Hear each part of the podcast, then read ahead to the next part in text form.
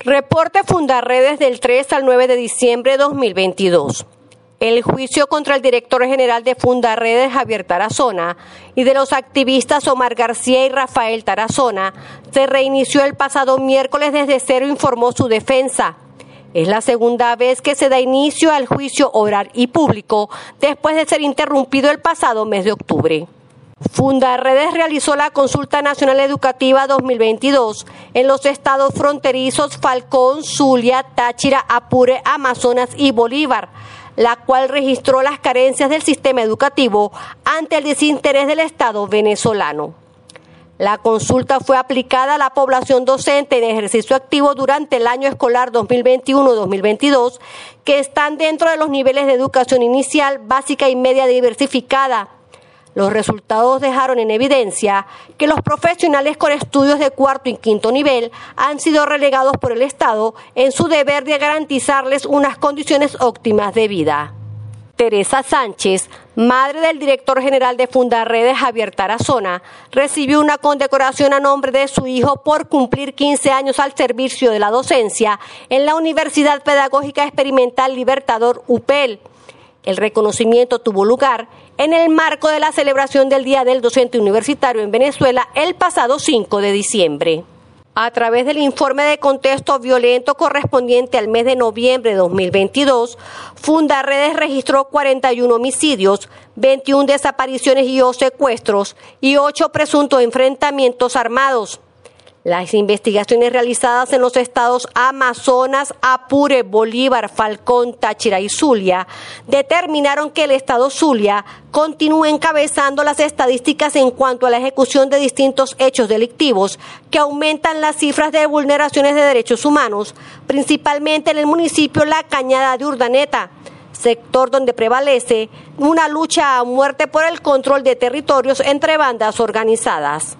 La organización Eyes for Eyes, grupo de apoyo a comunidades vulnerables en condición VIH y que suele realizar campañas de apoyo a las personas que ejercen trabajos sexuales, presentó una investigación denominada Sexo por Supervivencia, dejando en evidencia que alrededor de 12.000 personas pertenecientes a la población migrante venezolana radicada en el corredor fronterizo colombo-venezolano se dedican a la venta de contenido sexual Únicamente entre las poblaciones de Cúcuta y Villa del Rosario, Colombia, existen alrededor de 800 y 1000 personas dedicadas al llamado modelaje webcam y en su mayoría van entre los 16 y 25 años de edad.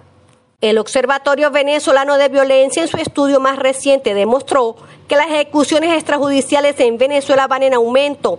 Asimismo, la organización reflejó que 98% de los casos no llegan a ser investigados quedando en la impunidad situación que genera angustia y desesperación en los familiares de las víctimas. El preso político y teniente coronel Idber Marín Chaparro cumplió más de 10 días en huelga de hambre como protesta ante las violaciones de derechos humanos en su contra. Marín, de 45 años de edad, se encuentra recluido en el sótano de la sede del DIGESIN, donde es vigilado con cámaras y micrófonos según datos aportados por su abogada Estefanía Migliorini, miembro de la ONG Foro Penal. La Corte Penal Internacional, CPI, publicó un formulario destinado a recolectar opiniones, denuncias e inquietudes de víctimas, grupo de víctimas o de las organizaciones que las representan respecto a la investigación que la Fiscalía de ese organismo multilateral lleva a cabo sobre el caso Venezuela. La CPI explica que el formulario tiene como objeto ayudar a las víctimas de estos presuntos delitos y a presentar a los jueces sus puntos de vista e inquietudes sobre la solicitud del fiscal Khan a la sala de cuestiones preliminares y de retomar la investigación en el caso Venezuela. El profesor Eduardo Klein quien hace un seguimiento a los derrames de PDVSA en diferentes regiones de Venezuela, aseguró que la mancha de petróleo generada por el reciente derrame en las playas de Anzuategui se extiende unos 5 kilómetros. El crudo salió de la refinería de esa región del oriente del país, específicamente en Puerto La Cruz, municipio Sotillo. La situación generó alarma por la muerte de diferentes especies. Un funcionario fue asesinado y otro herido de gravedad luego de ser emboscados por presuntos miembros de la megabanda criminal El Tren del Llano en Altagracia de Orituco, estado Guárico. La comisión donde iban los funcionarios de Poliguárico se encontraba patrullando por la zona de Peña de Mota cuando fueron interceptados por los delincuentes. Efectivos del Cuerpo de Investigaciones Científicas Penales y Criminalísticas 6CPC asesinaron a un supuesto integrante de la banda El Zorrito en un presunto enfrentamiento armado ocurrido en el sector Buenos Aires del estado Anzuategui. De manera extraoficial se conoció que el hombre identificado como Iván Romero, alias Ivancito, de 18 años de edad, tenía dos expedientes por homicidio y uno por terrorismo. En una sede levantada con palos de bambú, techado de zinc y en condiciones deplorables, reciben clases los estudiantes de la Escuela Bolivariana Miraflores de Barinitas, municipio Bolívar del estado Barinas. El dirigente regional de la organización política Movimiento por Venezuela, Jairo García, constató la crítica situación que padecen los 150 estudiantes de la etapa media diversificada que reciben clases en estas condiciones.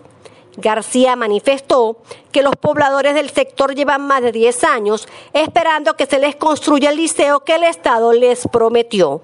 Alrededor de 200.000 niños de educación inicial, primaria y básica de los planteles públicos de Nueva Esparta se verán afectados por la eliminación del programa de alimentación escolar PAE. Los gremios docentes dan como un hecho que la situación ocasionará mayor deserción en los planteles públicos de la entidad. Comparte, ayudemos a vencer la censura en Venezuela. Consulta estas y otras informaciones en nuestro portal web www.fundaredes.org.